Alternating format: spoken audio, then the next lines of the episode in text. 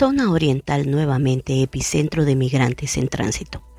La situación de los migrantes que ingresan de forma irregular al país sigue igual o peor, ya que cada día crece más la cantidad de extranjeros que están ingresando por la zona oriental de Honduras, que se ha convertido en el epicentro de la migración que transita por el país. Buenos días, buenas tardes, buenas noches, desde donde nos escucha. Les saluda la periodista Isis Rubio y en nuestro podcast de hoy trataremos de este interesante tema. En la última semana, un promedio de 3.000 a 5.000 migrantes han ingresado diariamente de forma irregular al país. La situación que se está viviendo es difícil, por lo que se busca que las autoridades decreten una emergencia en esa zona oriental.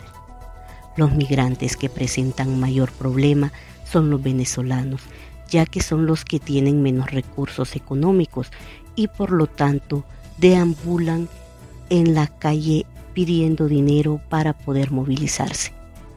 El apoyo de las organizaciones no gubernamentales y defensoras de los derechos humanos lo siguen dando tanto en el albergue como en migración, ya que los migrantes no están pagando la multa, pero sí deben de hacer el trámite para poder transitar por el país. En el sector de Trojes, las autoridades están priorizando con las mujeres que van con menores, mientras que los hombres están siendo trasladados hasta la ciudad de Dandí para que puedan hacer su trámite de migración. El obispo de la diócesis de Danlí, Monseñor José Antonio Canales, dijo a Proceso Digital y Departamento 19 que desde hace ocho meses se está registrando esta situación con los migrantes en esa zona del país. días donde no, se mira un migrante en las calles de Berlín y esta semana sí, están caminando en parques, plazas, semáforos, eh, carreteras, parques, eh, oficinas a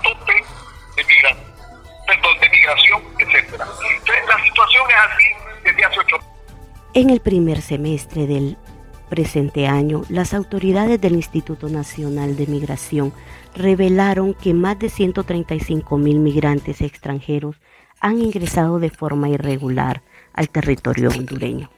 El número de personas venezolanas ha aumentado otra vez significativamente. En el mes de junio, las nacionalidades principales eran Venezuela con el 47%, Cuba con el 12%, Ecuador con el 11%, Haití el 5% y China el 4%. Las poblaciones migrantes que transitan por Honduras incrementan y suman demandas humanitarias, tanto las personas que se registran en los puntos de control como las que ingresan sin ningún tipo de registro o estadísticas. Estas últimas también significan un número importante. Hasta acá nuestro podcast de hoy. Para más información sigue nuestra página www.proceso.hn. Hasta la próxima.